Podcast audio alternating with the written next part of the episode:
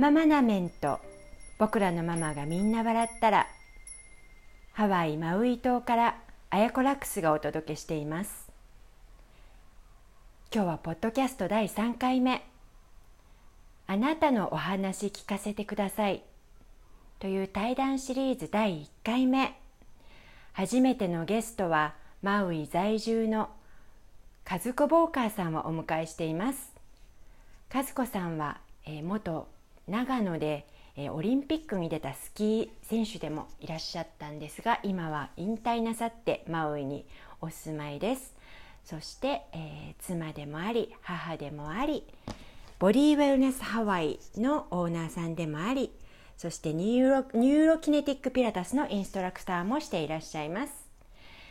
和子さん今日はどうぞよろしくお願いします。よろしくお願いします。よろしくお願いします。えっ、ー、とカズちゃん。は、えー、お友達なのでカズちゃんと呼ばせていただきますカズちゃんは、えー、 wife。mother owner of Body Wellness Hawaii それからニューロキキネティックピラティスインストラクターというプロフィール。これあのニューロキネティックって多分あんまり皆さん知らないかもしれないけどそうだよね、なんか難しい言葉だよね。ニューロキネティックピラティスって、うん、ピラピラティスってね皆さん多分だいぶ浸透してきてるから知ってると思うんですけれども、まあ、その、えーと、ピラティスの道具を使ったエクササイズなんですが、えーと運動キネティックの中に神経の働きがどういうふうに行われているのかなっていうところをベースにね、作られたあのエクササイズ、運動療法と呼んでます。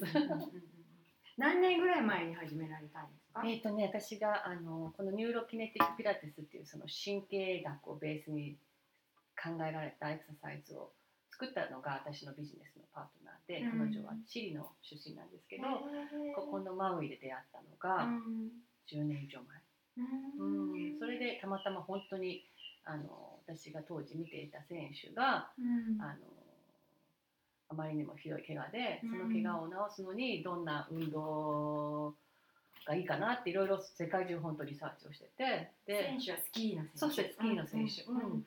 あの2006年のトリノオリンピックウィンターオリンピックでね金メダル取った選手なんですけども、でも股関節の怪我で膝の痛みとかね、背中の痛みとかがあって、それをどういうふうに今度あの改善しながらトレーニングを続けていくか、そんな時に出会ったのが彼女で,、でその選手が2010年にオリンピックで、うん、えー、また金メダルと銅メダル確か。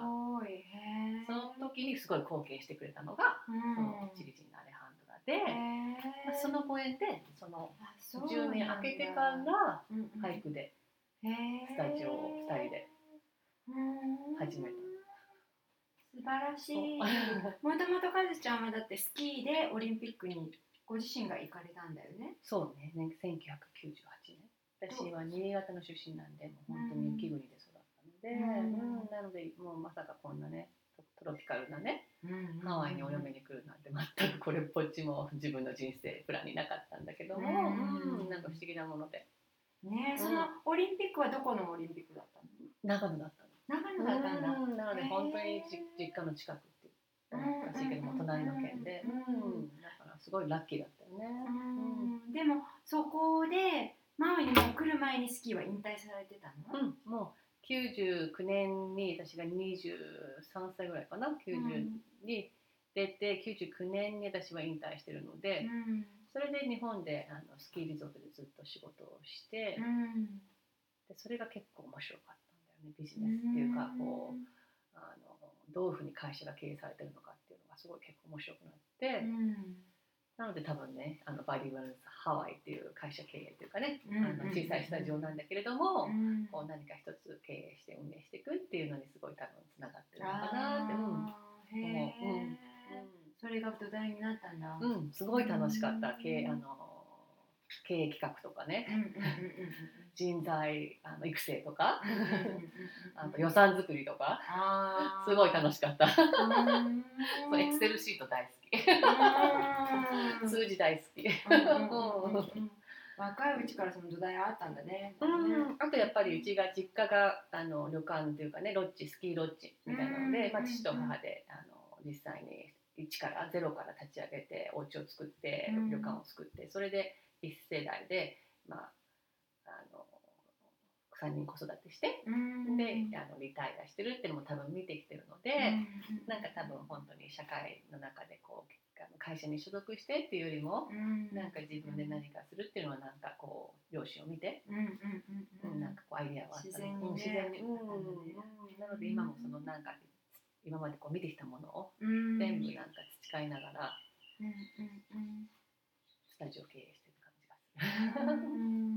でもななぜマウイにそれが来たの？その仕事は楽しかったのね日本で。そうだそれはねでももう本当30ででも 30歳でうん。やっぱりねこのね年功序列っていうのがねうん。やっぱなんか合わなかったんだよね。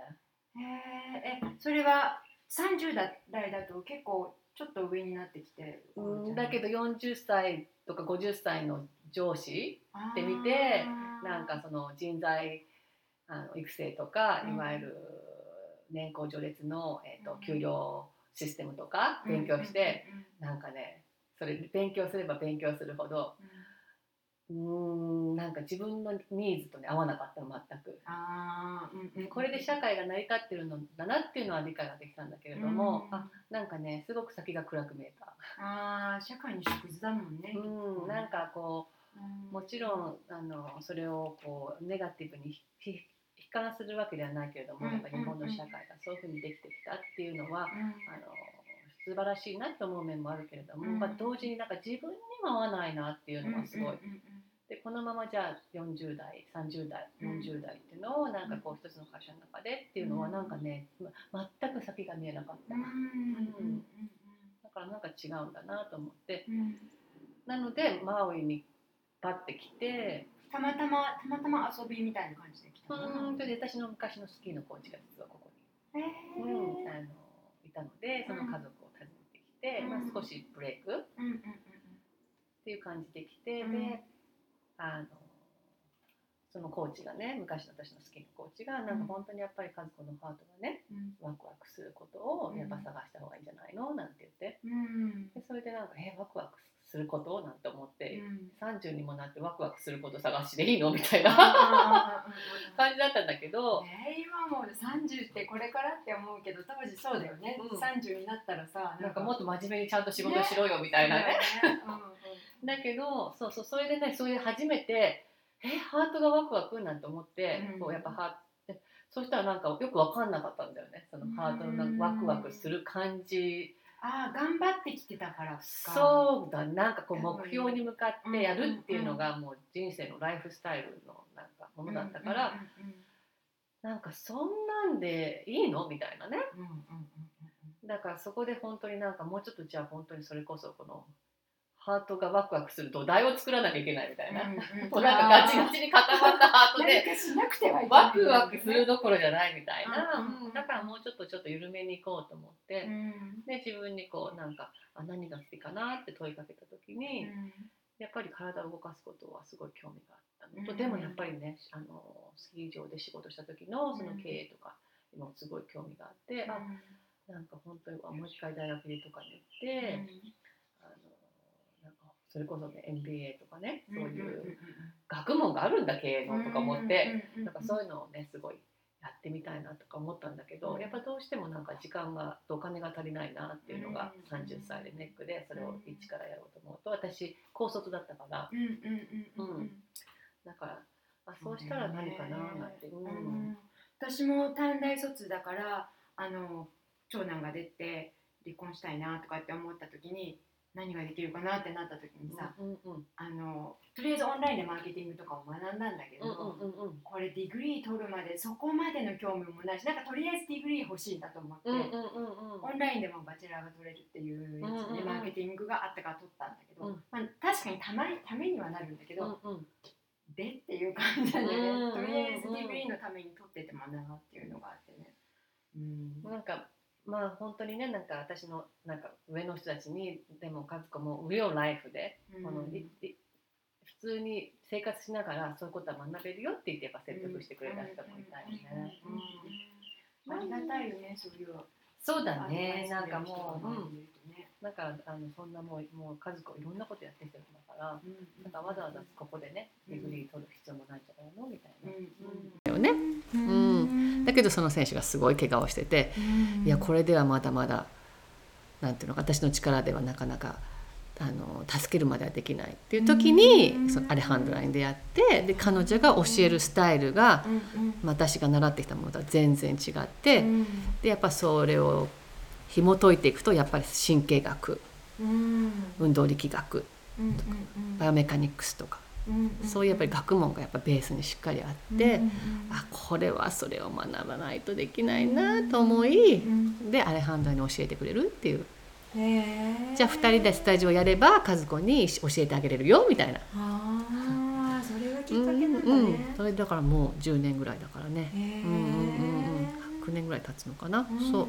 それで本当に一緒にスタジオやりながら、うん。彼女に教わってうん。今に至るっていう。うんで今のご主人とはそのマウイに来てから知り合った。そうマウイで出会ったの。へえど何がきっかけで？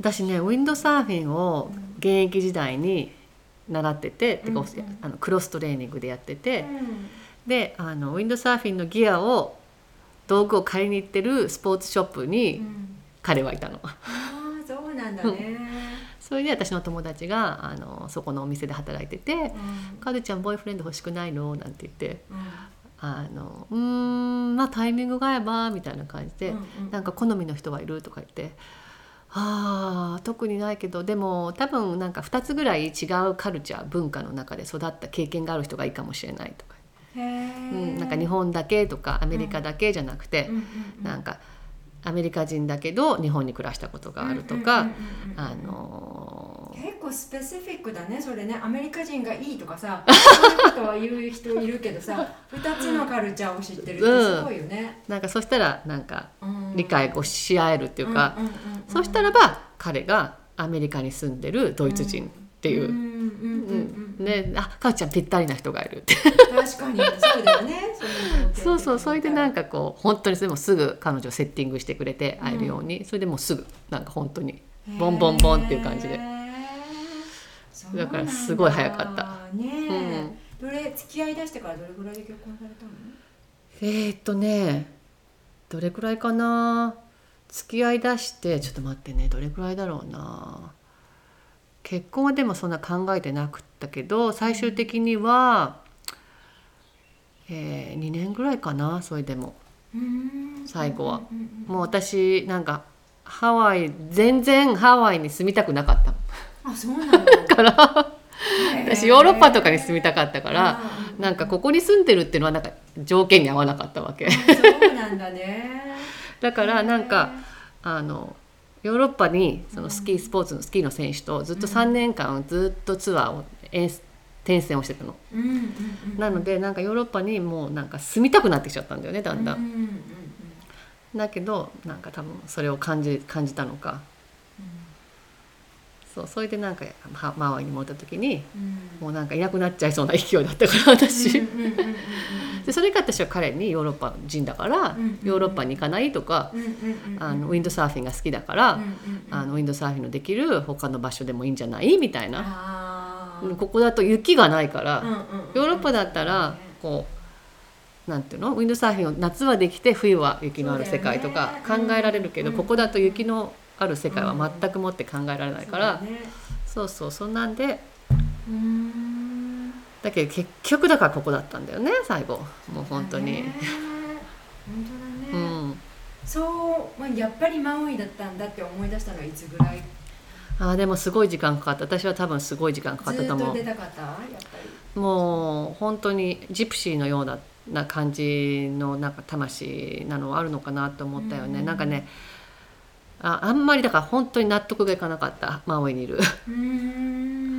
なんていうのあのやうん私がマウイにいることの意味がだからずっと分かんなかったよね、結構長いこと分かんなかった。でみんなやっぱすごいマウイを愛してあのここに本当に来たくて、ここを選んで来てる人たちの中にいるとすごいそれもすごい違和感。そのことにも違和感。私ここには合わないみたいなね。そのみんなの中ね、ね、マウイラブとかハワイラブにね、ね、合わないの全然。なんかちょっと悪いなみたいなね。うんうんそうだろうね、うん、私はマウイ大好きで来たからさ、うん、でもそうじゃなかったらそうそうななんかちょっと申し訳ないそう申し訳ないから早くどこかに行かなきゃみたいなね。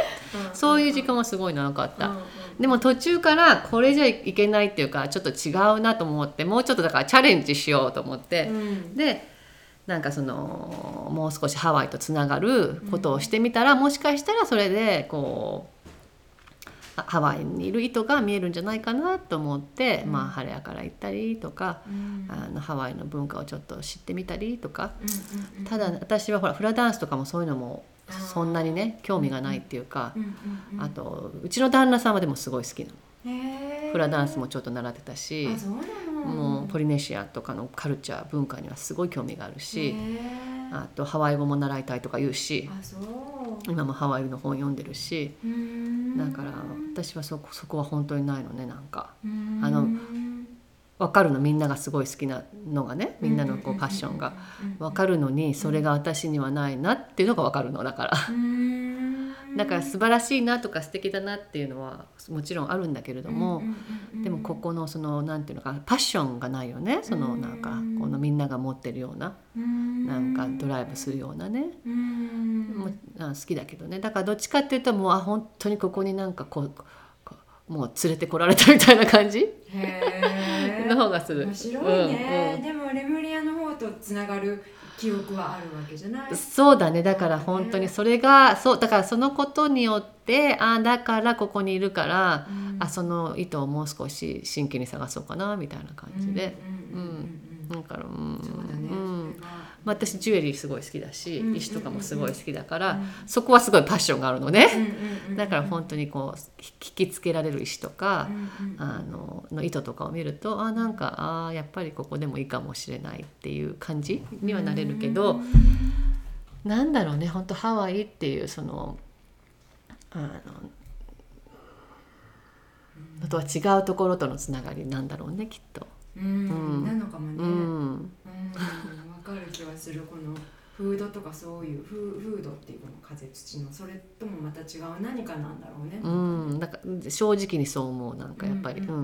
あだでもあのすごいこの頃思うのはもうやっぱりこの美しさにはすごい感謝してる。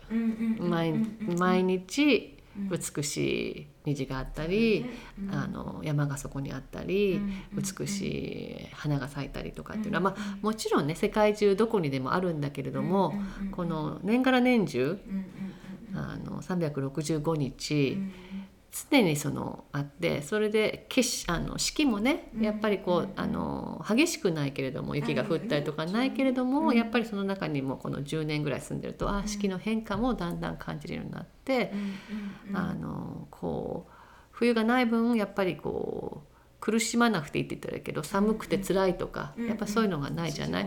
うん、だからそういうことに対するなんかこう豊かさとか、こうあののんびりしていいっていう、うんその感覚に対する感謝とかはすごいあるかな。うんそれはやっぱり娘さんが生まれたっていうのも大きいのかな。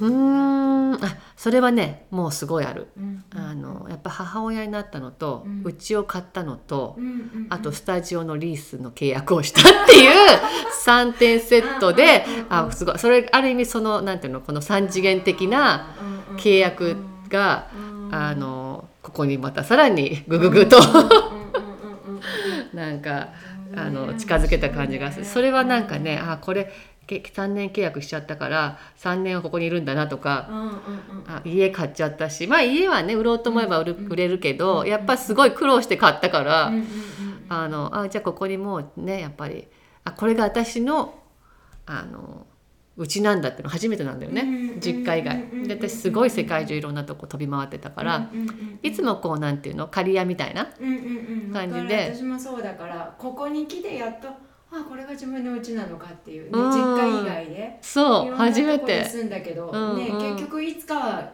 いつかは動くだろうって思いながら住んでるからそうそうテンポラリーっていう、でもうん。それでもすごい快適って思ってたから、いつでもどこでも行けるし、みたいなね、だけど初めてなんか本当に自分の庭を持ったみたいなね。うん。植えた木に責任がありますよね。そう。だからそれですごいねなんかねだ変わってきた。うんうんもう今まで経験したことのないことっていう、うん。うん。うんあとやっぱりまあ子どもの教育っていうのがねやっぱり彼女もリスなんていうのリスペクトしなきゃいけないっていうか、うんやっぱとも彼女にも友達がいて、うん彼女にも先生がいて、うんうんうん。でそこの意図をまあ私のあのな私の理由でねうん途切っちゃいけないなっていうのはあるからやっぱそれを考えるとうん。あのあここだなやっぱりっていう感じ、ううんんやっぱり。うんでもその豊かさっていうのは本当は素晴らしいなっていうので、うんうん、ますます。だから感謝の気持ちはもう本当になんかこうあの溢れる水のようにう、ん。あのな湧き出てくるような感じはもう毎日すこの頃すごいよね。もうなんかそれこそあななるべくしてなってるんだっていう。そうだよね、なんかフリちゃんが4次元につなげてくれてる感じがする。ようねん、あの人は本当にね面白い存在。うん 今いくつになられたの？今9歳。9歳か。うん、だからもうだいぶねなんかまあ人間っぽいって言ったら変だけど普通のね9歳児うん。で少女みたいな感じだけど、うん。やっぱりこうあの人は本当になんかあの他の時空間があるっていうのをなんか教えてくれるような、うんもう不思議ちゃんだったから、うん。あのでも不思議ちゃんの割にはすごい3次元のこともよく知ってるからあんまりね不思議っぽくならないように、してる感じごいワイズなんだね。うん、すごいいおあのオールドソウルだと思う。だからお母さんこれはここだけの秘密ねみたいな。でこれ以上言うとお母さんおかしな人だと思われるからここだけにしときましょうみたいな。そうだねみたいな。そうなんだ。うん。すごいね。そんな感じ。9歳児で分かってるんだねその辺の加減がね。そうなんか。へしょうがないなじゃあ教えてあげるみたいなさ感じ、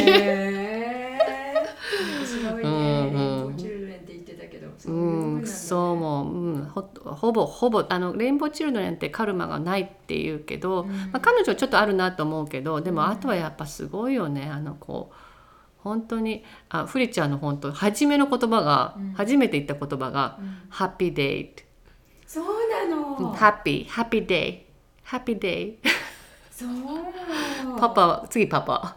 あそう。次ママ。私最後みたいな、ママの前にでもハッピう。ん、ー happy day。happy day。happy day。そうなんだ、うんこうやってした。すごいね、うん。そう。なんかねもうなんかそれがもうなんていうの？それが世界って感じ、 happy day 素晴らしいね、うーん。ね。うん。だからなんかあーだからよく幼稚園の先生とかになんか初めのこと初めて喋った言葉は何ですかって言ってクラスのお父さんお母さんとかとの自己紹介とかで聞かれる時に、ううんちの旦那さんがいつも「ハッピーデイがフリーダの初めての言葉で」私も「あそうだ」みたいな。うーん。すごいよねそれは。ね面白いよね。英語だったからねこう余計ハッピーデイうん。お家の中では英語でずっと育ててるの？基本的にはうちはあの私と主人が結構話をするので、うん。だから主人と私の会話は英語なので、うんうんうん。あのその中に混ざってくると英語だけれども、うん。主人はドイツ人なんで、うん。主人と娘があの夜読んだりする本はドイツ語で、うん。で私と彼女が話す時はなるべく日本語。でもそれでも50%ぐらいかな。ううん。ん、わからないことはないけど今もうちょっと頑張ってひらがなとか勉強してるけど。ううん。んうん。へえうん三カ国語の環境なんだねまあ学校は全部英語だもんね。うん、学校は英語でね日本語のクラスがある学校だから、うんうんまあ、ちょっと日本語はやるんだけども、ううんんもうちょっと日本語頑張らないといけないうね。ん。そうだね。うちもえー、と幼稚園幼稚園の間だけ 2, 2年3年かな？日本にいたからさ。うん。だから日本語の土台ってそこか私かおじいちゃんおばあちゃんみたいな感じなんだよね。でもその後ずっとさあの台湾だとかさ、うんこううんサンフランシスコの方に住んでるから。だから外はずっともうそれから英語なんだよね。台湾でも行ってたのは英語の学校インターナショナルだったからさ。だから日本がベースなんだね。じゃあ三つ子の魂。なんかねスピリット的には、うんうん。ソウル的には日本にはあるんだよね、うんなんかやっぱ三つ子の魂100歳までってそうだね。多分コンフォタブルななんかあるんだと思う彼にとって、ね不思議だよね。なんかいつも考えるなんかこのなんかあある意味こうマウイで産み落としたみたいなね。なんかこんだけなんていうの？マウイ。で産みたいとかじゃなかったから。なんかやっぱ私の体を通じてうんこの晴れやからのねうち自宅出産だったからうん本当に晴れやからの中腹うん。のお家でホロマカニって言ってこう風がね混じり合う場所っていう住所のところで産んでんだよね。あそうなうの、でホロってあこう混じり合うマカニっていう風っっていう住所のところで産んでるのね。だからこうそこでこうやってきたっていう、へうー。ん、だからもしかしたら彼女のその誕生ってねそこでうん。あの誕生するっていうのがもしかしたらなんかこう大事だったのかもしれないしね。それはなんか私も探求中。うーん。なんで自宅出産を選んだの？なんかねあの妊娠したらあの妊婦さんとか子供のいる人たちがもうすごい目に入ってくる来なかった、なんか妊娠しそうだねそうだね。それで「あー」って言うと「私も今妊娠何ヶ月なんです」って言うと「おーあの私はホームバースしたのよ」ってそういう人にいっぱいあったのなんか。で誰にあ誰がしてくれたのって誰がミッドワイフだったの？助産婦さんだったの？って聞くと誰誰誰誰ってそうするともうなんていうの？何人か名前がもう何回も何回もうんこの人にやってもらってうんこの人にしてもらったって。でもなんかそれでもう私も自宅出産かなみたいな。へでもうなんかもう名前が出てくるから助産婦さんのでその人たちに電話してでそしたらじゃあ会いましょうなんて言ってうん。でやっぱちょっと心配だったから、えーっと看護婦の資格を持ってる助産婦さん。でその人がうちの近くまで診察っていうかに来てくれたから毎月1回会って、ううん。んそれでもう準備してっていう感じで。なんかもう自然な流れその辺はなんか、旦那さんも立ち会って主人も立ち会ってあとね私の日本のお友達が2人来てくれて、う。うん、であの助産婦さんとあともう一人ドゥーラって言って助産婦さんを助けてくれる人と、ううんんだから、えー、と1235人、へー。うん、女の人4人主人1人。だからおじいちゃんおばあちゃんちの今のお花うん。あのもう一軒家の方のところだからそこがフリちゃんが生まれた場所っていう、うん。あーお花がそうなんだね、うん。そっか、うん。素敵だね、うん、その一室がねなんかそうだね。うん、未だに。うん。産む前はもう本当に赤ちゃん欲しいなって思ってて妊娠して。いやそれがね私ねあのやっぱりこれからの時代はうん、あの大変な時代だなってなんかね20代ぐらいから思ってたの。うん、だからそそのそのこれからの未来にうん。やっぱり命を産み落とすっていう勇気がなかったのね。うん。うん。だったらもうある命をなんかあの adopt するのとかっていうのもいいなって思ってたんだけど、うんうんうんその30を過ぎた頃に急に、あ子供が欲しいと思ったの。シアトルで車を運転してて。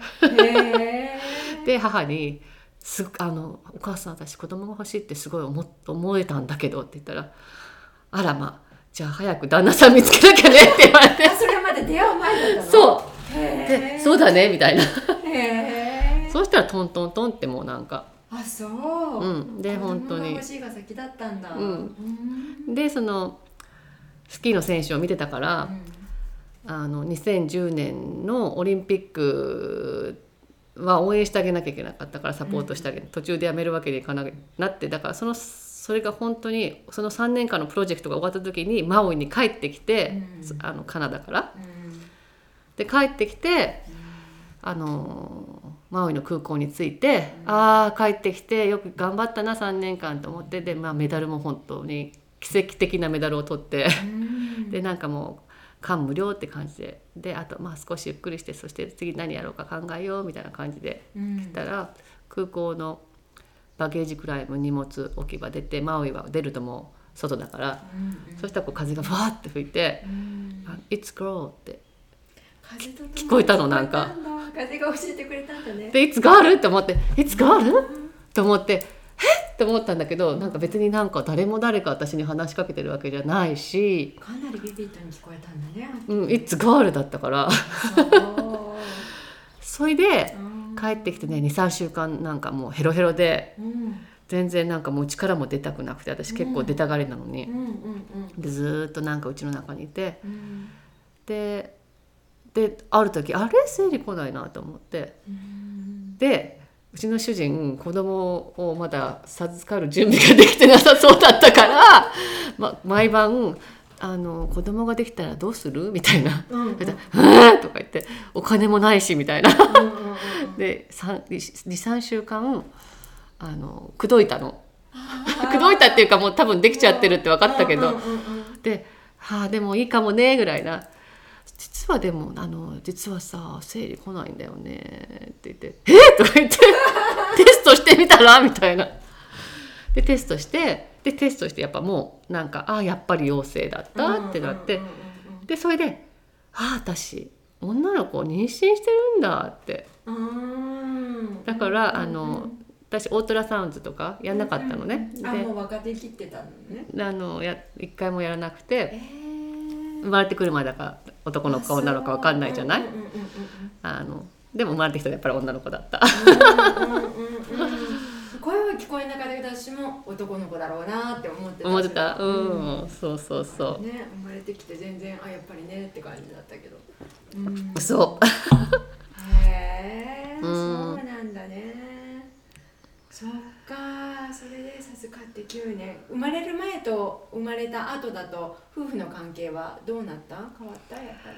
うんやっぱりねあのやっぱりか分かんないけど私たちはやっぱり大変だった。あのやっぱりほら子供にすごくお母様情熱がいくじゃない、だからすごいさこっちのかあの夫婦の人たちにはさ、まあ、先輩お母さんお父おお母さんたちには家族子供ができても月に1回はちゃんとデートをしてその時は子供預けてなんて。ですごく大事だからって言われてたけど、そんなこともなんか半年に1回みたいな。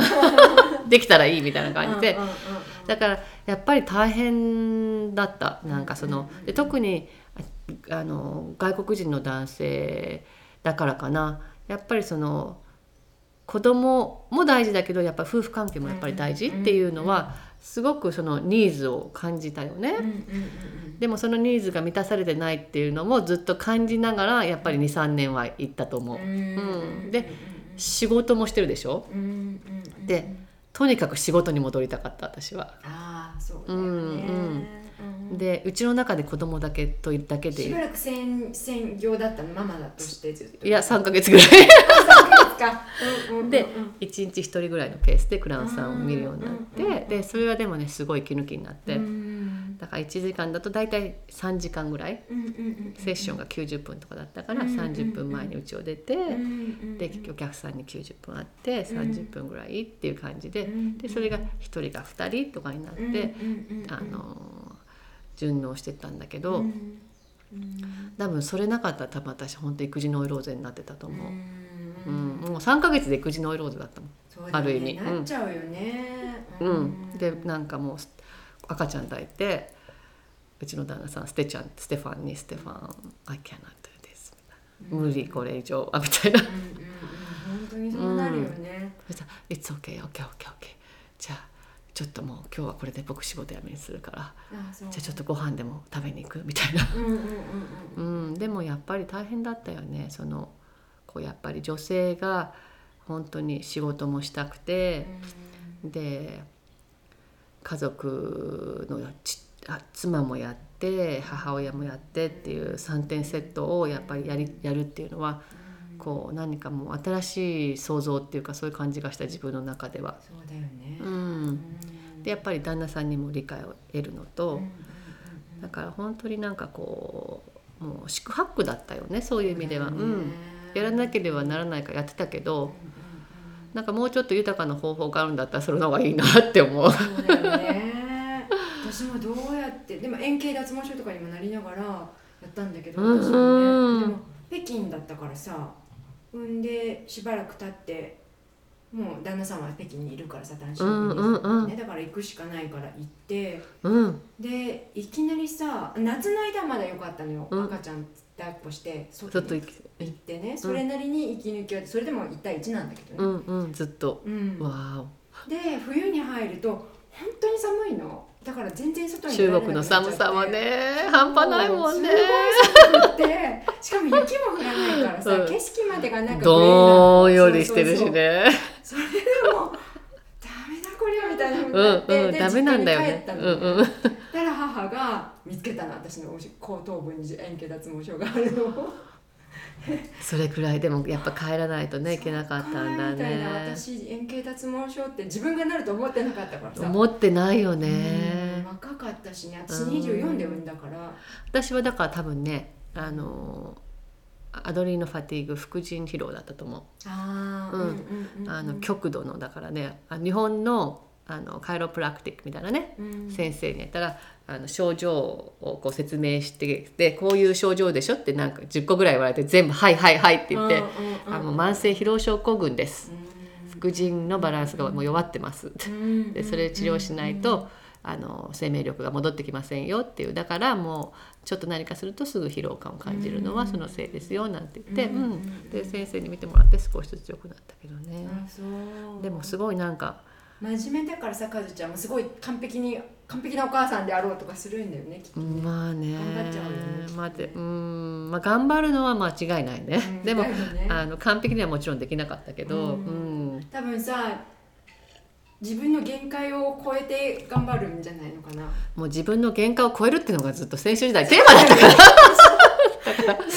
もう自分の限界を超えないと十分じゃないみたいなね、うん。まあ、そういうマインドセットになってるから、だからそこにいつも行っちゃうからもう今回、あの去年お腹を壊して45になってお腹を壊して、うん。ですごいまたエネルギーが落ちたんだよね自分の。うん。で弱い弱い感じ？うんうんうん。でなかなか治らなかったのそっから。うんあそれでねもうねこれではダメだってうんうんうん。すごいね身に染みてうん。もう2020年のテーマテーマはロンジビティ長寿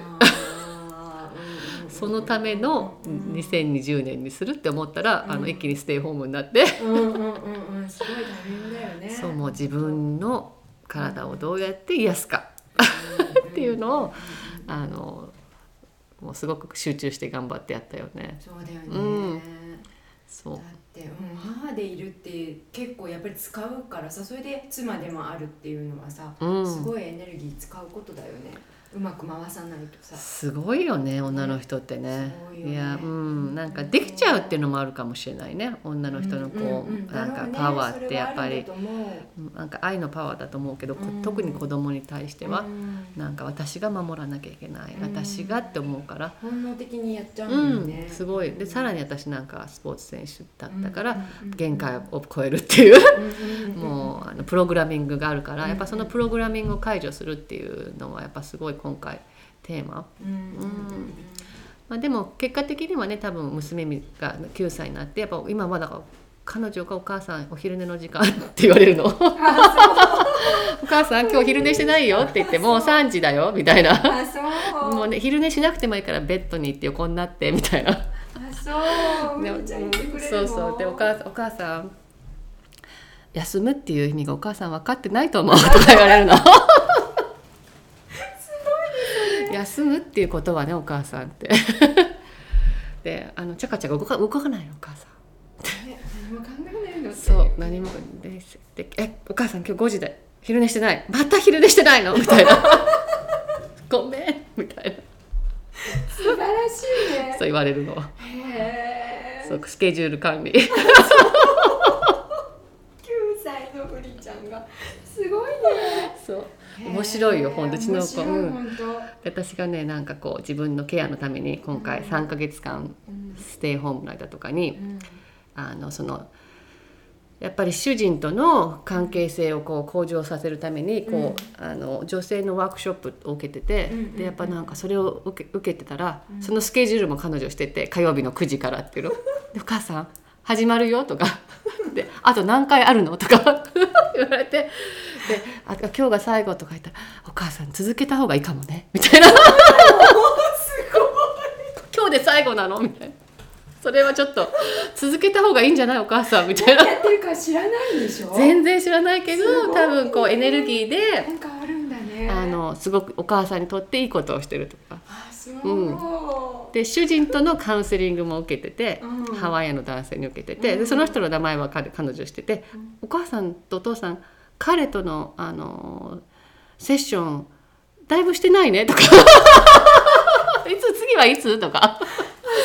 あ次次セッティングしなきゃみたいな。すごいねそれ。エナジー的に分かって多分エネルギー的にすごい分かってる。あそう。でも本当私たちが喧嘩するとすっごい怒られる。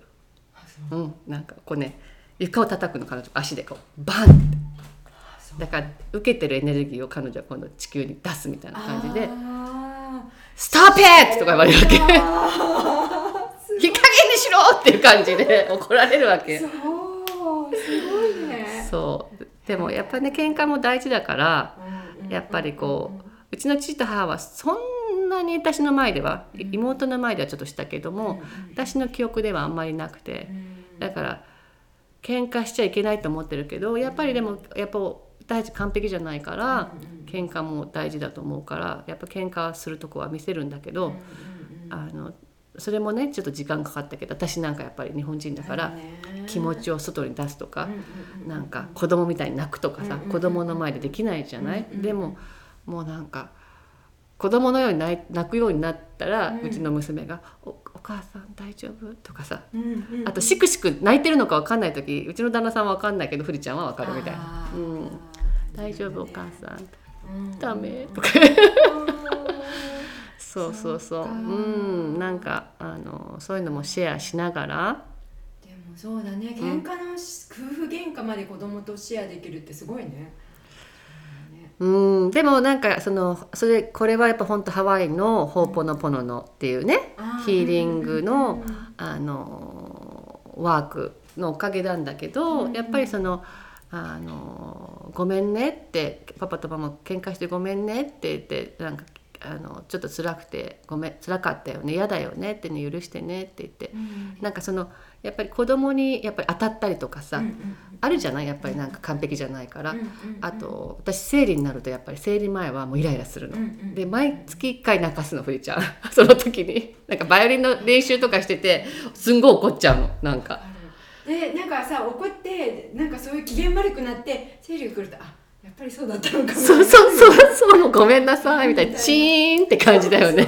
反省みたいな。でも彼女女性だから、当うん。だからそれも今からシェアしといた方がいいなと思って、だから私生理になるとあの布ナプキン使ってるんだけど、うんうんうん。あの彼女ちっちゃい時お母さんもダイパー使ってるのねおむつ使ってるのねとか言って、うんうんでその布ナプキン血が出てるのとか洗うのとか見せたりとかして、でやっぱいいつかフリーダムになるからって言って、うんうんうんでホルモンだから、うんあの自分でコントロールできない感情だから、でコントロールできないってことも大事だからって言って、だからもうなんかそれももう女性のなんていうのサイクルだから、それもなんかなんていうのボーナブルに繊細にこうシェアしていきたいなっていうのはなんか私の中であるんだよね。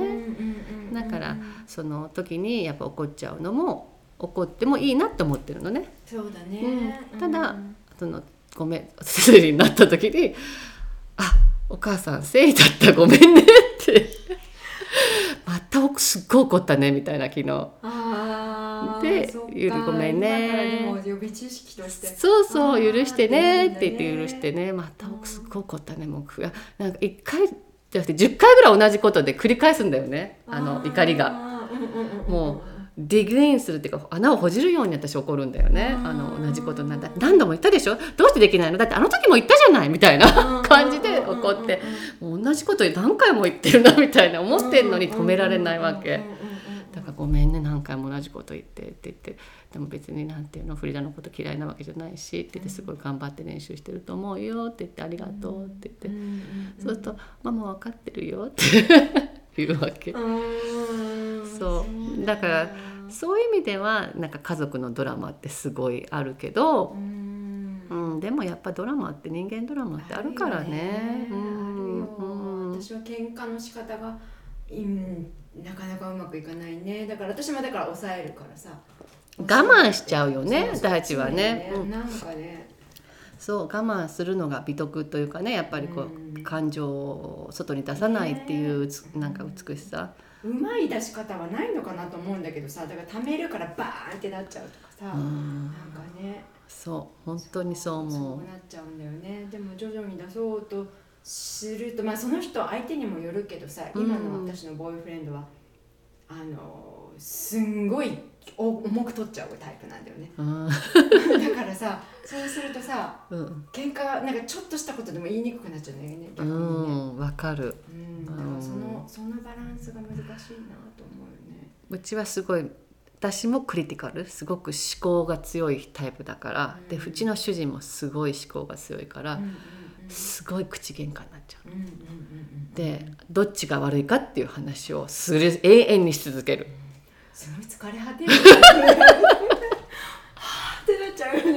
でなんかどっちかが悪くてどっちかが正しいにならないとなんか終わらないっていうかあの満足できないみたいな感じになっちゃうからそれはなんかやめようねみたいな。多分それにはでも多分子供が4歳ぐらいって少しずつ気づいてきたかな。そこそれにはどこそその良い悪いっていうところはないっていうことに気づいたの。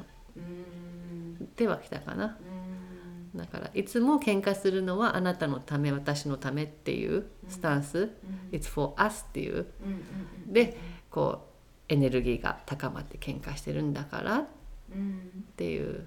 そうだねそこに戻るように、うんそうだね。うん。うんなんか建設的な喧嘩っていうかね次になるそうそう。でもやっぱねむふつふつするそのなんていうの？感感情？うん。っていうのはためれんためないっていうのは少しずつ、ねうん、学んできた、うん、だからなんか日本人の女の子たちと集まるとやっぱりなんだろうすごくみんないい子たちいい人たちの集まりみたいになるけど、あのあれだよねやっぱ怒りの出し方とか、あと受け取り方はすごい日本のグループ日本人の中は苦手だなって思う。ね。うん、私のなんか韓国人のお友達はすごいのね。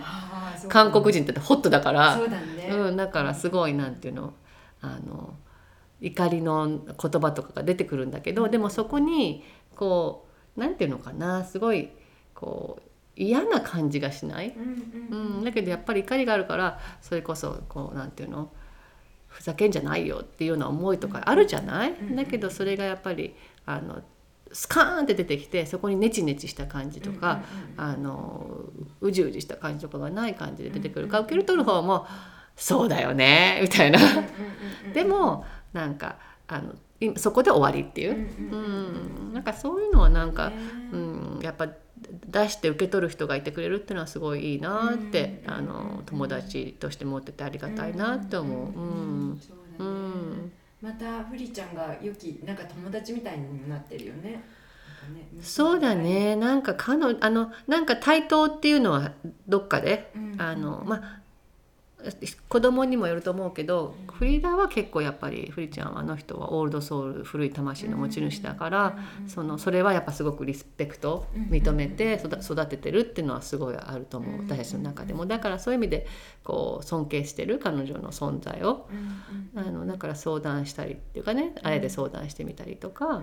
どう思う？なんて聞いてみたりとかして、うんあきっとでもそういうふうに私たちの関係でなっていくんだろうな成長しながら、っうんうんうんていうのはなんかもう多分私も主人も結構感じてると思うね。うん。ふりちゃんが成長させてくれてるんだろうね。まあ家族の傷が大きかった分。ね、うんそういう存在がやっぱりこうやややってきたんだろうね。うん。うん。うん。うん。やっぱみんなをこうつなげるっていうかね。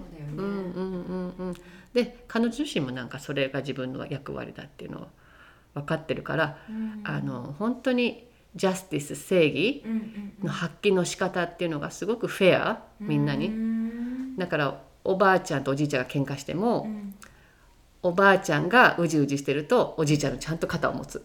ああそう、うん。それはおばあちゃんがああやって言ってもおじいちゃんはいつもこうやってちゃんとやってるんだからおじいちゃんが正しいとかね。へ だからおおばあおばあちゃんはしょうがないみたいな。またいつものおばあちゃんとかね、うん、すごいなんかちゃんと見てる。あそう、うん。すごいよね、うん。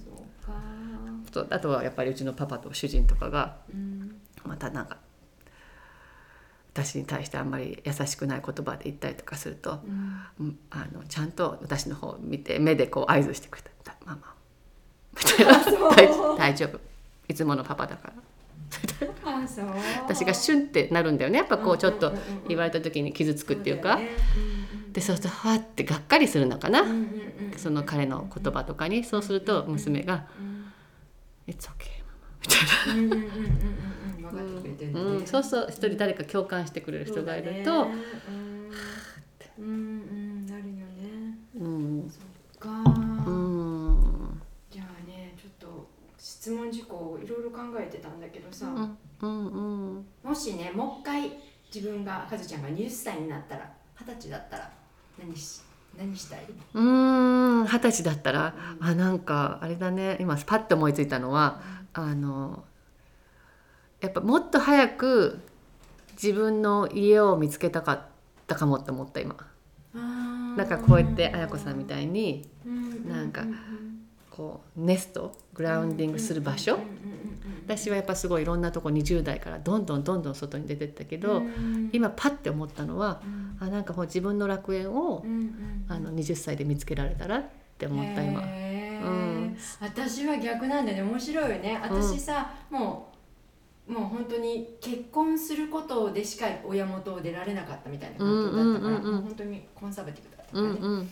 だからもしその若さに戻ったら、うん。私はあの例えばフィンフォンファンデーションみたいなところに行ってコミュニティガーデンみたいなところで、うんうん。あのみんなとワイワイクエアクラスみたいなね、うんうんうんうん。そういうことを世界でいろんなところでやってみたいと思うのね。なるほどね。ね。だから私はもう早く、もう家庭家庭家庭ってまあそれが変わってきてるんだけどさ早くにしたからね。うんしてきてるからね。私好き勝手なことばっかしてたから、ん。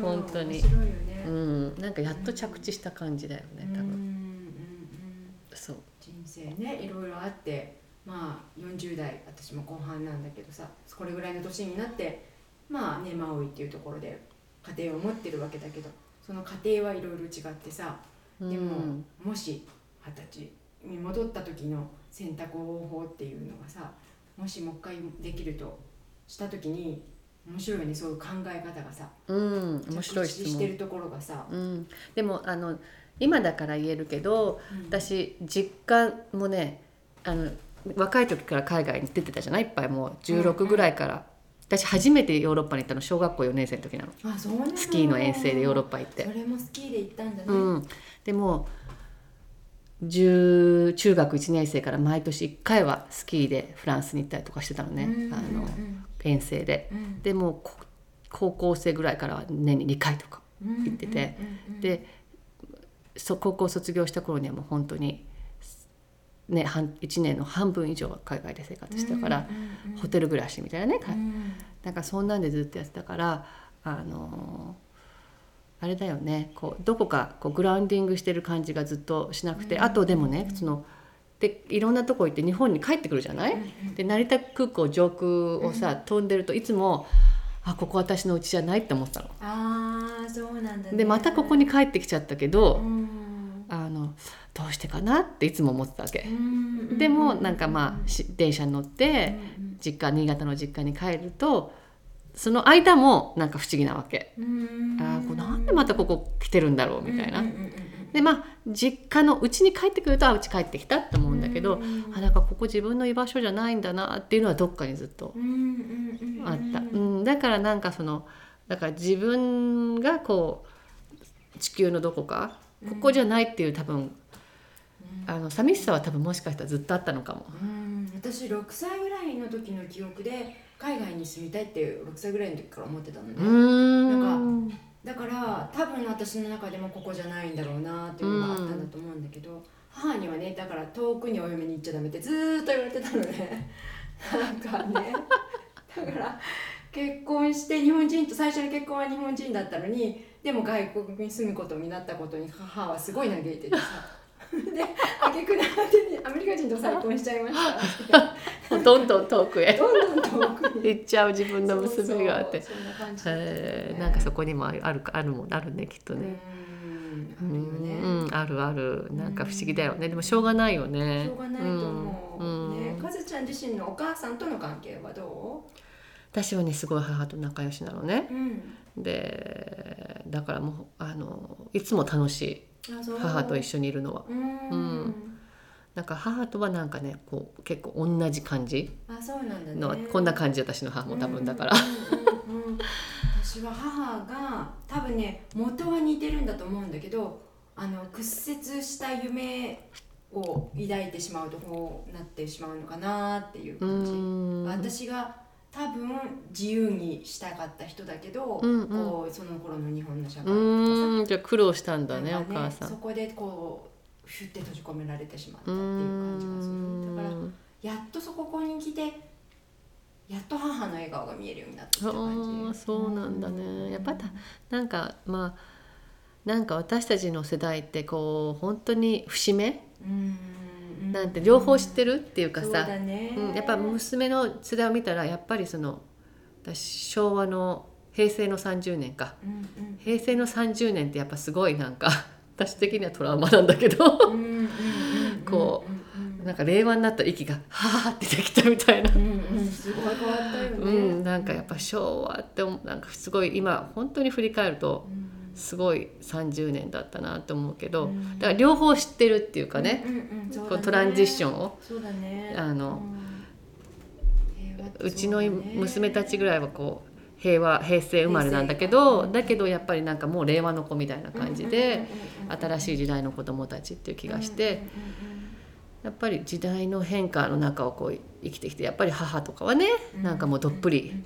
だから今私たちが言ってることは意味がわからない。そうだよね。そうだよね。昭和のベビーブーマーのね、うん。その世代は。本戦後で頑張ってるからね。だから私たちは両方とも分かる。そうだね。わ分かろうとしてる時代っていうかこうトラ平成からこの令和にの時代,、うん時代の流れっていう、でもうちの娘の時代は、うん。おばあちゃんの時代のことは多分分からない。うん。そんな時代があったのになっちゃうと思うから、そうん、だから私たちは両方こう経験しに来てるっていうかね、うん。体験しに来てるあの魂だよね。そうん。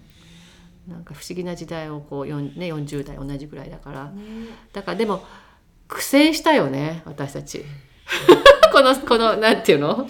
ね。うんなんかその時間今がだいぶ楽になってきてるからうんうんかなり苦戦したようんね。すごい苦戦だよ。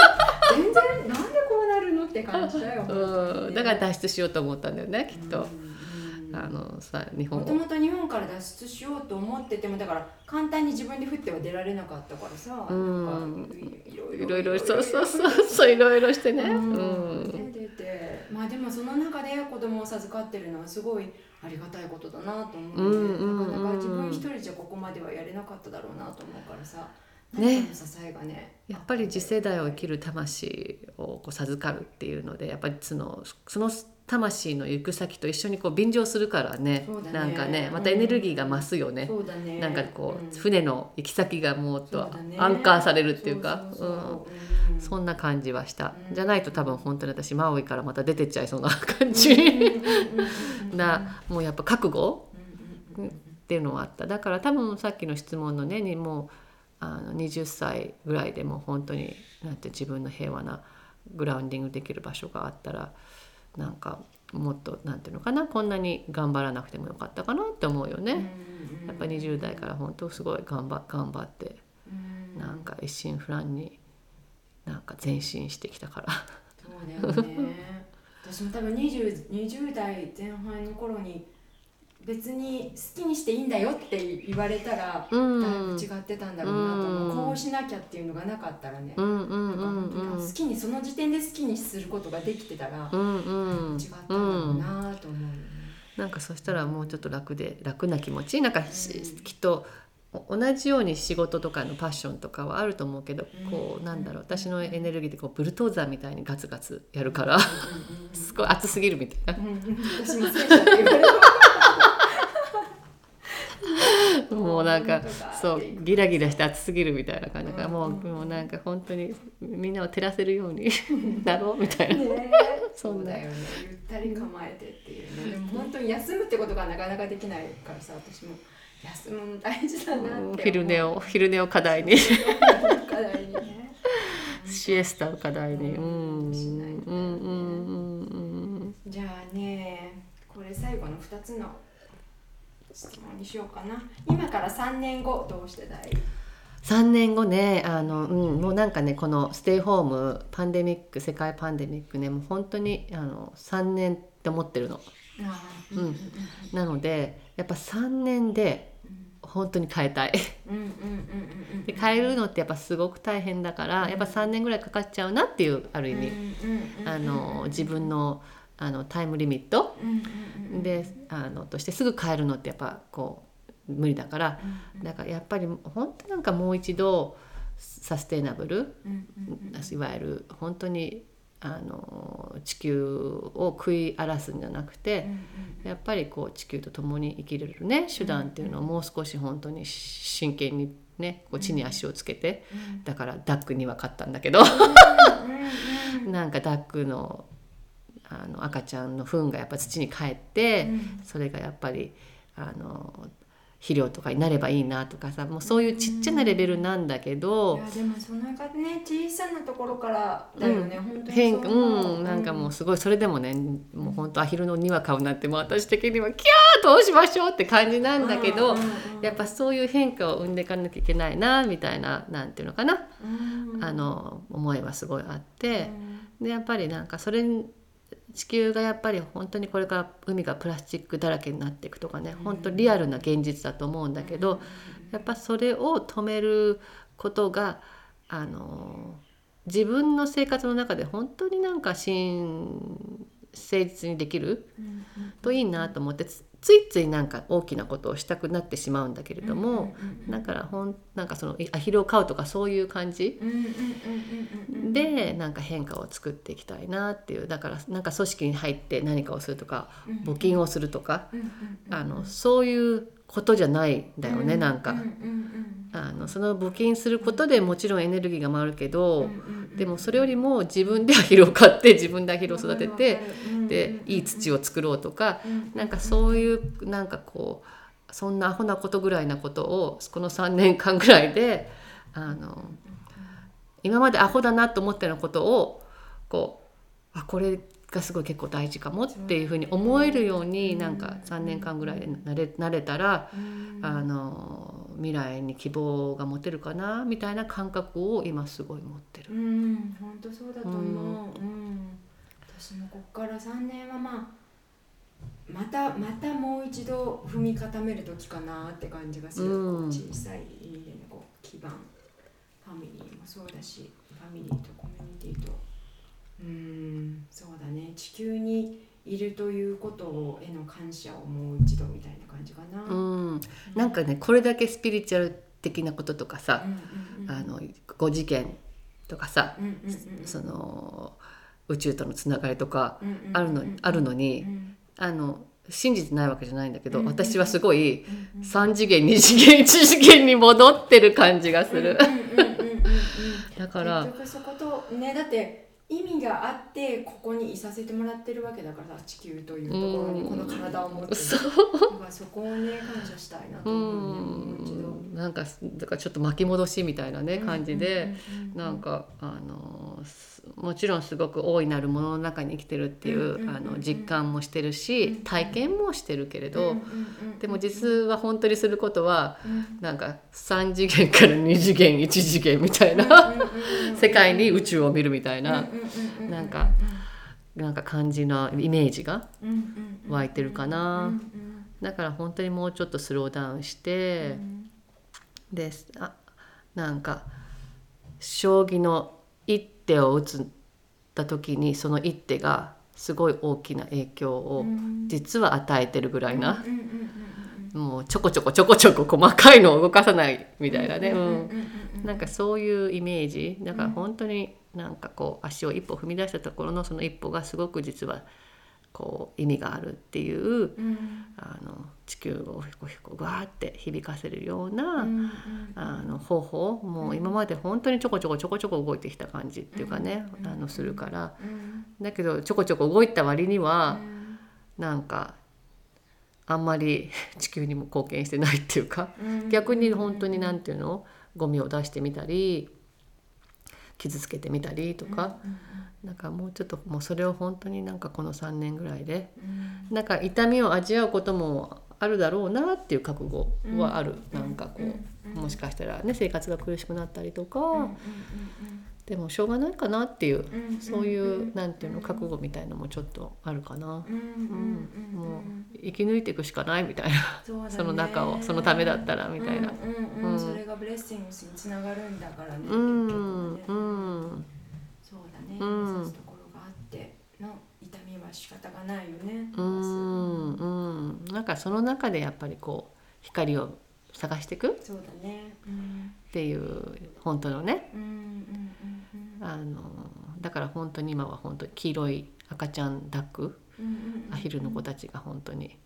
あの見本のように。う。んうん、2, 羽2羽いるからこう2人で寄り添って。で全然動かないのダックって。へえそうなんだ。もうこうやってずっと寄り添ってずっといるの。へえ2羽兄弟なの？兄弟で男の子あのオスかメスかわからないんだよねまだね。あそう、うん、でほんとねこうやってペコって寄り添ったまま。驚かさなければ動かないのだから基本的には。でお腹が空いたらご飯食べに行って喉が渇いたら水飲みに行ってでまた寄り添って。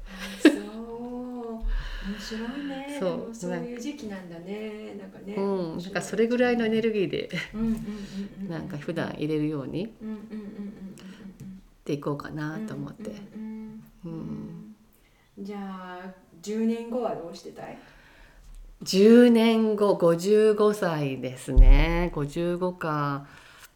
うん。なんだろうね。10年後ね。なんかその頃にはなんかこう少し結果を見てたよね。なんかもしかしたらこの地球って私の知り合いの作家さんとかね、うん、こう海のこととか水のことを書いてる作家さんがいるんだけど、うん、あのもう彼女に「次何書くの?」って言ってもうあのすごいベストセラーとか出すようなあの作家さんなんだけど、うん、まあいろんな人いるからね、うんうん、で彼女が「いや和子ねもう今ティッピングポイントなんだよ」ってこれ2年前なんだけど、うん、もうね今変えないともう地球はやばいのって言われて、もうこれはね科学者たちと相談もう話をしてイギリスとかロンドンとか、もうカナダのとかね、うん、もうみんながそう言ってる世界の科学者があってて。でリサーチすればリサーチするほど本当にやばいんだって思ってそのティッピングポイントどれくらいやばくて今引き戻さないとっていうかそのポイントを変えないとっていうふうに言ってたんだよね。だから10年後本当に「は間に合った。私たち」って思えるようになってたいね。そうだね、私あれ2年ぐらい前だっけ？あの誤作法誤誤なんかあったじゃない、うん、ミサイルが飛んでくるって。誤報ね。あれを聞いた時に間に合わなかったって思ったんだよね。あだからそういう思いはしたくないよね。なんかさ、うん、10年後あなんかこのとにかくティッピングポイントだったところは少し先に伸びたか、うん、戻引き戻ってる大丈夫っていうふうに思えるぐらいになってたいね、うん、10年後。うん、だから本当になんかやっぱり水水水水資源なんかこれからの時代は水を守ること、うん、なんかこの前の時代はやっぱ火だからオイル、石油とか、そういうことにすごく世界が翻弄されて、それを争ったりとか、なん。かガソリンの値段がね、あの暴落したり上がったりとかっていうことに世界が踊らされて世界のビジネスとかお金が動いたりしたけどこれからは水でやっぱりあの世界が動く。でやっぱ本当に日本も中国にね水資源とかをねやっぱり土地買ってるんじゃなくて水資源が狙われてるわけだよねきっと。で水日本みたいに水が美味しいところって本当に何ていうのかな、ないんじゃないかな、あのヨーロッパの水もまた違うしね硬質だし。で中国だって水ないでしょ？みんなやっぱりこれだけお水がやっぱり本当に循環がある、えー、ハワイもそうだけど清流ってねやっぱり本当に循環があるから、やっぱりそういう時代の中でやっぱ水をねやっぱ守っていかなきゃいけないだろうし、でそうなると本当にマイクロプラスチック。でもね海底の深いところにまでもうプラスチックの存在が発見されてるからやっぱ本当にゴミの問題とかもう本当にリアルに私たちは向き合わなきゃいけないだろうしそうすると体の中にもけ健康だからね。そうん。私たちの体は水でできてるからね。そう。100%水でしょ？だから結局ね水がきれいじゃないとうん。私たちも結局ね。そうなのよ。だからね、あの風の谷のナウシカのねあの、うんなナウシカが地下の研究所であの金をね培養してきれいな水を作ってるっていうね、なんかまさに。なんかもうそういう時代。中でやっぱり私たち本当に日本日本人間の英知をねやっぱりと、うんあとやっぱり人間のそのなんだろう正義というかやっぱり誠実さうんっていうのをそこに発揮をしていかなきゃいけない時代なんだろうなって、うん。あの水とのつながりっていうのはすごくテーマだと思そうだう、うんねだから10年後それこそちゃんと水を守れているか？うんうんでそのティッピングポイントを引きをねうん。あのはあ大丈夫だったって思えてるといいなって思うよね。そうだ本当に。うん。そう思う。うん。本当にミサイル飛んできます。これで終わりますって言われた時にはあっていうね、うんああいう思いではね、うんやっぱりね終わりたくないから、うんこれからだよねでもそれはやっぱりそのさっき言ってたダックじゃないけどそこから始まっていくんだろうなって気がしてるからさうん、なんかねそういどこでうつながるんだってなるんだけどでもそうなんだと思うんだよね。うん、そうなんかうんなんかもう今回ダックをね買おうと私あの動物とかあんまりに苦手なのねうんうんうんえ好きだけどやっぱ何かこう生命をさなんかこうあの預かるってさ結構プレッシャーなのね。だから子供も一人だけなんだけど。でもダックちゃんがやっぱりこうあのたまたまねうん。あのお友達が「これフルちゃんにダックいいんじゃないの?」ってうんすごい勧められたの。う。でうちのすごい近くでうん。もうあの見においで見においでって言われて、うん。で見に行ったらやっぱ欲しくなっちゃうじゃん。でうちの主人は絶対に僕は知らないっていう人なの。あそう、うんうんうん、僕はあの面倒も見ないしあの準備も手伝わないからみたいな。うんうんうん。なんか私もすごい覚悟がいったんだよね、うんなんかうん。やっぱりわなんてどうやって買うんだろうみたいな、うんタックってみたいな感じなのね、でとなとなとりあえずなんか柵を作って水をつく水場を作ってとか言って、うんうんうんあでもこれをなんか生命を預かるってこと？それもなんかこう外にいるもの、うんなんかうん犬とかだったらやっぱうちで飼っちゃうじゃん、なんかそうすると人間みたいになっちゃうじゃん、だけどその外にいるものうん。だったら野生のもの、まあうんとしてうんこうどういうふうに私の生活の私の生活の中にこう交わるのかっていうもうなんていうの？それをなんかやっぱり学ぶというかね。うん。交流するって感じそうだね。こういうダックとともに っていうあこの展開ちょっと面白いなみたいな。でもすごいドキドキしてるの実はダックにはね。大丈夫かな私みたいな。ね。まだ赤ちゃんでしょだってね。そうこんなちっちゃくてさどうしようなんかモングースとかに狙われたらとかさ。そうだよね。だから夜はうちの中に連れてきて。うん。でもねほんと夜うちの中に連れてくるとあのタオルの上に置いておくとそこからどこにも行かないわけ。もうちょこって座ってそう。だからねなんか、うん、すごい毎日発見。そうだね。うん。なんかでもそんなんでいいんだなと思ってやっぱりうんすごいさコンピューターとかさそれこそ今や AI でさカウンセリングとかもさ行かないで AI と話してると癒されるとかいう時代が来てるんだって、そうだうん、日本人の人が開発したえあのアプリケーションでね。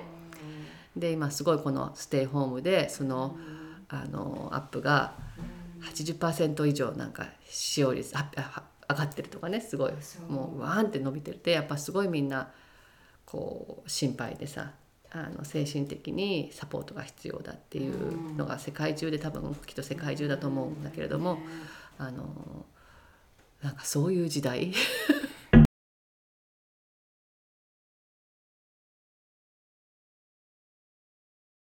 あ最後にじゃあもう一つだけ日本の男性に向けて何かメッセージありますか？あ日本の男性？あんとね私ね日本の男性今私若い男性たち30代20代の男性たちすごくなんかいいなって思ってるの。頑張ってるなっていう感じ。頑張ってるのとやっぱりすごいオープンハート。あのうんオープンハートでやっぱすごい奥さんたちとかあのサポートしたりとか、それこそこうなんていうのエプロンしてなんかキッチンに立つ男性とかやっぱ増えてあと料理とかすごいみんな上手だったりとかあのあのなんていうのかな「はい」って。20年前は見れなかったこの景色みたいなね、うん、なんかそのあの男性にって言うとあれだけれどやっぱ今すごく私の中であるのはやっぱりあの男性にお願いしたいっていうこともあるけど、やっぱり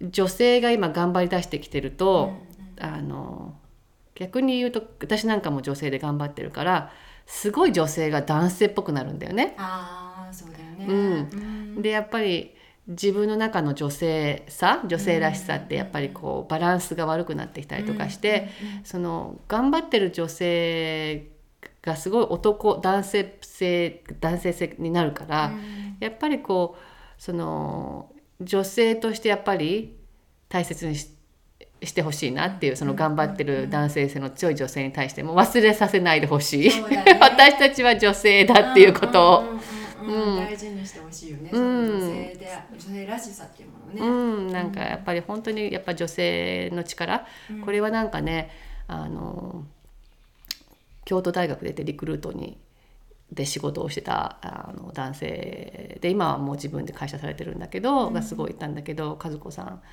あの日本の経済がねこれから、今の状態からやっぱり本当にもう一度日本経済があの活性化するにはもう男性はもう頑張りすぎてるんですうんうんうんでやっぱ女性が本当にまた力を持て余してると、その通りでやっぱこれからで女性が頑張ろうとした時にやっぱり大事なのは本当にやっぱ男性がその本当にこう女性をこう守ってあげる。うん。で女性が女性であることを忘れない。うん。うん。うん。うん。うん。うん。そうだね、うんそ男性と同じ目線から戦うんじゃなくてね。うん。やっぱりもうそう戦ってる時間はもうないから、うんでも多分なんか30代20代の男男性たちってなんかそれはもう直感的になんか分かってる？なんか気がするからすごい期待してる。うん。うんうん。なんかあので私たちのジェネレーションは多分苦戦すると思うんだけど。でももう時代は変わってるから。そうだね。うん少しずつ移行していく。そうだね。でやっぱりあの男性の中に入ってきて仕事をする女性たちうん。に対してやっぱり本当にあの応援してあげてうん。であので本当にあと男性はやっぱり本当男性の中の女性性うん。っていうのがやっぱり閉じてると思うから、やっぱりそこは、あのあるということにまず気づ,、気づくというか、やっぱもうど男性の中の男性性女性性女性の中の男性性女性性のバランスっていうのがもう全て。本当そうだとう。ん。思う。それはなんかもううちの家族 実験だからうちの家族。ポーカー家もう本当にそれでうん。どうやって一番いい私になれるか、うん。一番いい彼になれるかっていううんそのうん一番いいっていうのはやっぱり彼が授かってきた魂の仕事をすること。私も同じだからそれさえしてればもう全てはうまく回るはず。っ。ていう方程式は合ってるのかっていう実験台なのねうちは。ただねやっぱりうちの旦那さんも言うけど今43かな。うん。もうやっぱり失われた20年って言ってるのね彼すごくいい大学に行ってニューヨークのね。でもやっぱりすごく20年かかってやっと僕は本当にやるべき仕事を今でやってでそれがやっぱりプロフィットなあのゆ夢夢仕事じゃなくて本当に社会にこうの中でやっぱりビジネスとして成り立つ。それっていうのはビジネスってお金を儲けることっていうことではなくてお金の循環を生むことだからやっぱりそれをやっぱりやりやりたいっていうね。えやっとここに来てそれでって言ってるんだよね。うん、だからあのーそれをなんか今応援できるといいなって言ってう、ん、だから家族でこう分かち合いながらたまにももちろんムカつくんだけどもっと頑張れよみたいなね。思ったりとかするけどそうそうでもなんかお互いにね。私すごいやっぱマスキュラン男性性が強いから、うん、だから私はそこをグーって引いてやっぱ女性性で彼を見守るっていうことも仕事をしてる女性はやっぱりし大事にしなきゃいけないし、でも本当に男性だけがこう頑張ってやってた時には、うん。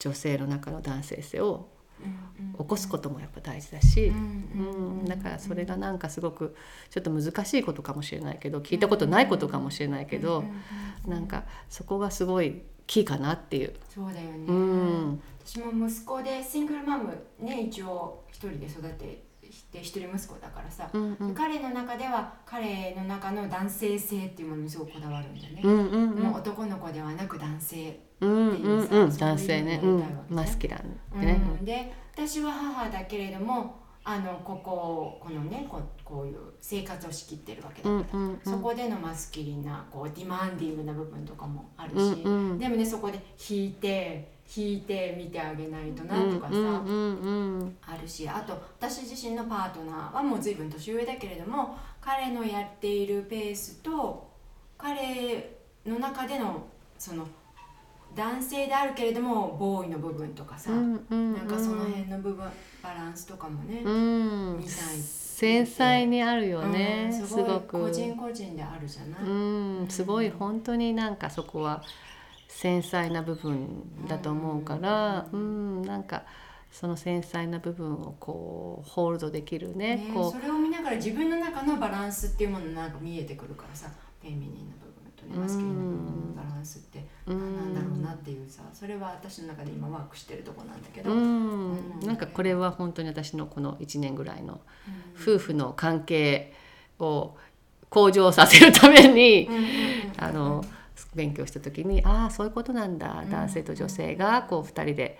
うん。でやっぱりこう男性と女性がこう一緒に何かやっていくって独特地球独特な、携帯。うん本当だよね。うん、でやっぱり、り本当に性的にもやっぱセックスしてとかさうん愛し合ってとかうんその感覚をさやっぱりこう肉体的にもうん。精神的にも感情的にも体験できるっていそううね。なんかね。うんなんかだから本当になんかこうややるややるやるんだなっていうのはすごくうんでもその時に本当にこう今あるうんものにとらわれちゃうじゃない？どうしてもうんお父さんとかお母さんがやってきた方法とかやり方とかおじいちゃんおばあちゃんとかこの土地の方法とかもちろんそれはこうね代々受け継げ受け継げかれてきたものだから、あの大事だと思うけれども、うん。でもあのこれもつい最近のたまテーマで出てきたんだけどなんかこううちの主人哲学を大学で専攻しててすごい仏教とか勉強してて、ブッダが、その今ここに見えてるものは全て錯覚なんだっていうイリュージョンって言って「え？っ?」て「え？っ?」てこれが現実でしょ？みたいな。うんうんうんうんうん。いやいやいや真実は他にあってこれは錯覚っていううんそのなんかこう視視野？うんうんうんうんあこれ全部錯覚？みたいなねうんうんじゃあ本当に真実はない？何っていう？うんうんうんじゃあ本当に真実の男男性と女性の在り方って何？ってうんうんうんうん。言った時に私自分の中の男性性と女性性の在り方。うんうんうんでパートナーの男性性と女性性の在り方。うんうんでそれが全部がきれいに混じり合うっていうことってどんなことかなっていうのはなんか今勉強中。試行試行錯誤中。なんかそうやってあの思えてきたらやっぱりこう男性もなんかああこういうのもありっていうね、うん。うん、なんか変化にあの変わるかななんて思うよね。うん。うん。うんなかなかね、うん。でもなんか本当にステイホームでこう世界が一変してるから、うん。それはもうなんか間違いない、そうだね。もううん、だからないいチャンス。だよね。だよね。違う視野を持つね、うん。もう前には戻れないし、ううんん。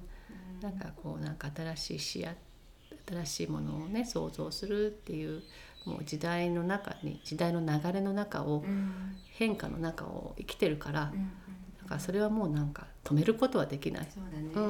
うん。なんかそれはなんかねうちのアレハンドラがいつも言うの。うんうん。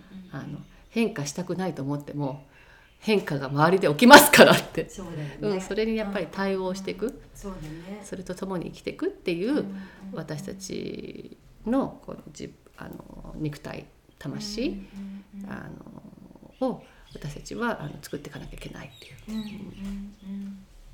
うんうんありがとうね。今日はえっ、と今日はマママナメントのゲスト第一弾初回のゲストとして和子ありがとうございますありがとうございました。楽しかった。よかった。私も楽しかった。